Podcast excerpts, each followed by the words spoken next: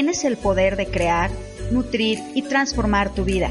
Bienvenido a Tus emociones pesan con Gina Quevedo.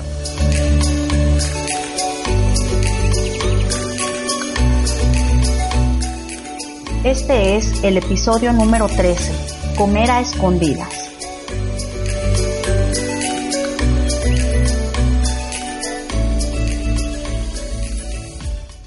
Bienvenidos al podcast de Tus emociones pesan. Es un gusto enorme que el día de hoy me prestes tu valiosa atención. Mi nombre es Gina Quevedo.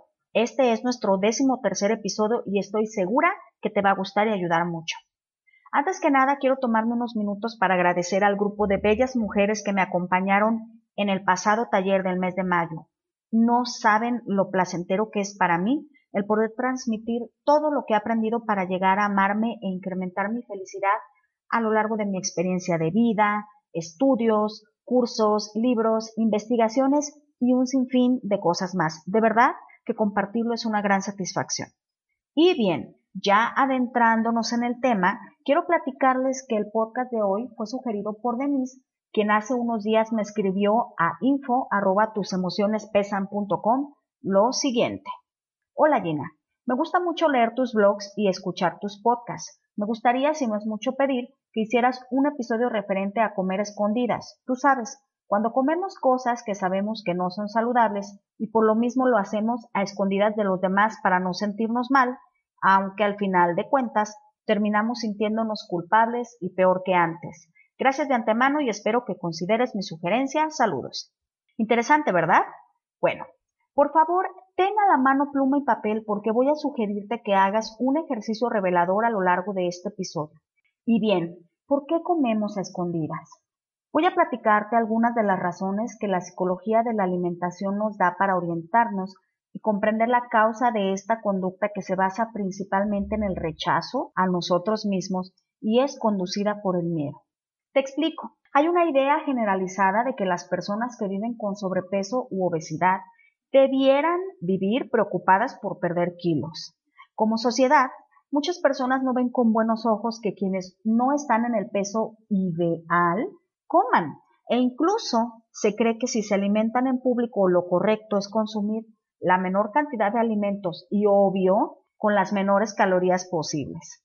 Aquí lo interesante es que generalmente ese es un juicio equivocado que existe en la mente de quienes se esconden para comer y que les causa muchísimo sufrimiento.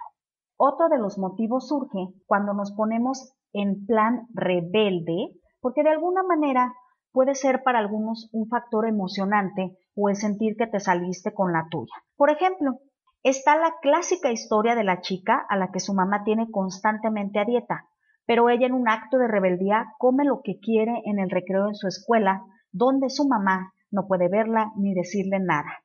Esto le ocurre a personas que viven bajo un régimen exageradamente controlado y sienten que al comer escondidas recuperan algo de independencia y libertad. Ahora, ¿qué tipo de pensamientos tiene una persona que se esconde para alimentarse? Voy a decirte algunas de las ideas con las que comúnmente vive alguien con este problema. Aquí te van. No tengo derecho a comer ese platillo porque soy o me siento gorda.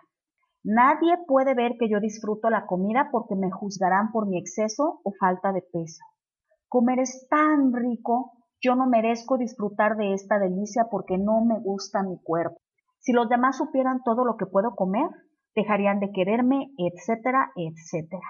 No es raro entonces, querida amiga, que alimentarse se convierta en algo ilícito y clandestino. Vaya, casi como robar o matar. Se comienza a tener dos caras y a comer de una forma cuando se está en público y de otra cuando se está solas. Regularmente no te haces responsable por lo que comes y corres a tu escondite, que puede ser tu recámara, tu carro o incluso el baño. La psicología de la alimentación explica esto con la siguiente ecuación. Tengo que mentir y ocultarme para poder ser amada. Y de esta manera la mentira, el esconderse, la vergüenza y la culpa se vuelven para quien sufre esto en su vida una forma de sobrevivencia y esta, querida amiga, es una manera muy dolorosa de pasar tus días en la tierra. En cualquiera de los dos casos que ya mencionamos, bien sea el de pretender tener una conducta que supone se espera de ti con la comida, o por el otro lado, el rebelarte contra la autoridad que te quiere controlar, pasa algo muy interesante y que pocas veces notamos. Cuando nos escondemos para comer, comemos llenas de miedo, precipitadamente y en honor a la verdad la comida no nos sabe tan rica. Al contrario, lo hacemos de una forma que no nos satisface, simplemente nos llena la barriga y nos deja con malestar físico y emocional. Les mientes a todos, pero también a ti misma, porque si ganas peso te haces la sorprendida y luego andas como ánima en pena quejándote con todo el mundo porque no comprendes por qué subiste de peso. La mente es muy poderosa y hasta nosotras mismas nos creemos nuestras mentiras. Si tan solo utilizáramos nuestros pensamientos para crear algo positivo en nuestras vidas, la historia sería otra. Ahora, como herramienta de ayuda voy a pedirte que escribas las siguientes cuatro preguntas y las respondas de la manera más rápida posible. Si quieres, puedes ir pausando este audio para responder cada pregunta en el papel y una vez que la hayas respondido vuelves a dejar correr la grabación. ¿Por qué te sugiero esto? Porque cuando no piensas mucho las respuestas y las recibes de una manera directa, puedes obtener información más sincera y proveniente directamente de tu inconsciente. Aquí vamos. ¿Lista? Número uno. Como a escondidas. ¿Por qué? Número dos. ¿Qué ocurriría si no me escondiera al comer? Número tres. ¿Podría comer todo lo que se me antoja frente a otros? Número cuatro. ¿Cómo reaccionarían quienes me aman si ven cuánto como y lo que como? No hay respuestas correctas o incorrectas para este ejercicio, pero es importante que conozcas las creencias o juicios que tienes. Muchas veces pensamos de tal o cual manera debido a alguna experiencia. Crees que los demás te juzgarán porque tal vez tú juzgas lo que otros comen.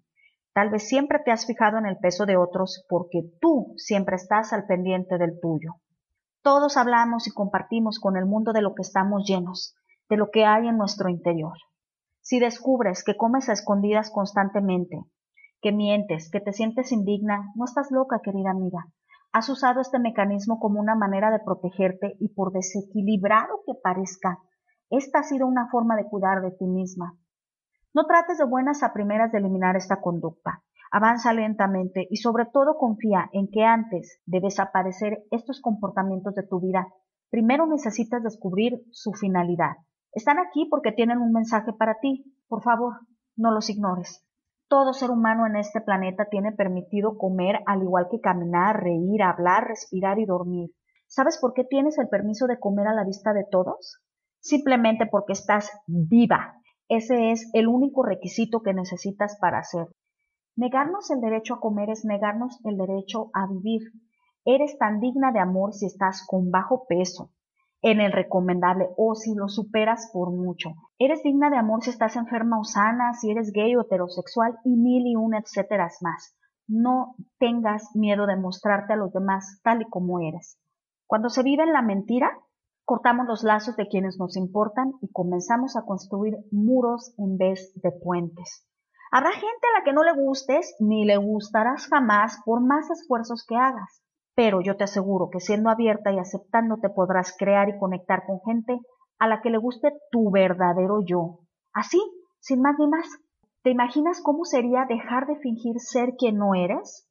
Yo te aseguro que quienes te aman verdaderamente seguirán a tu lado y los que se irán dejarán lugar para las nuevas y maravillosas personas a las que les gustes simplemente por ser tú. Si vives una situación como esta que es insostenible y que te causa sufrimiento, debe ser atendida por un profesional de la salud mental. No tengas miedo de acercarte a uno porque la mente es como cualquier otro órgano de nuestro cuerpo. También se enferma y necesita atención. Hemos llegado al final de este episodio. Así como Denise, anímate a pedirme que hable del tema que quieras escuchar en este tu espacio y también comenta qué episodio te ha gustado más. Para mí será un gusto poder complacerte y acompañarte a través de la información y recursos gratuitos que están en tus emociones pesan. Regálame una reseña en iTunes, Evox, Facebook o directamente de la web y si crees que este episodio puede ser de utilidad para alguien que amas, no dudes en compartirlo. Muchísimas gracias por el favor de tu atención. Nos escuchamos en el siguiente episodio y recuerda, nutre tus emociones. Si quieres reaprender a confiar en ti y a disfrutar de la comida, visita www.tusemocionespesan.com.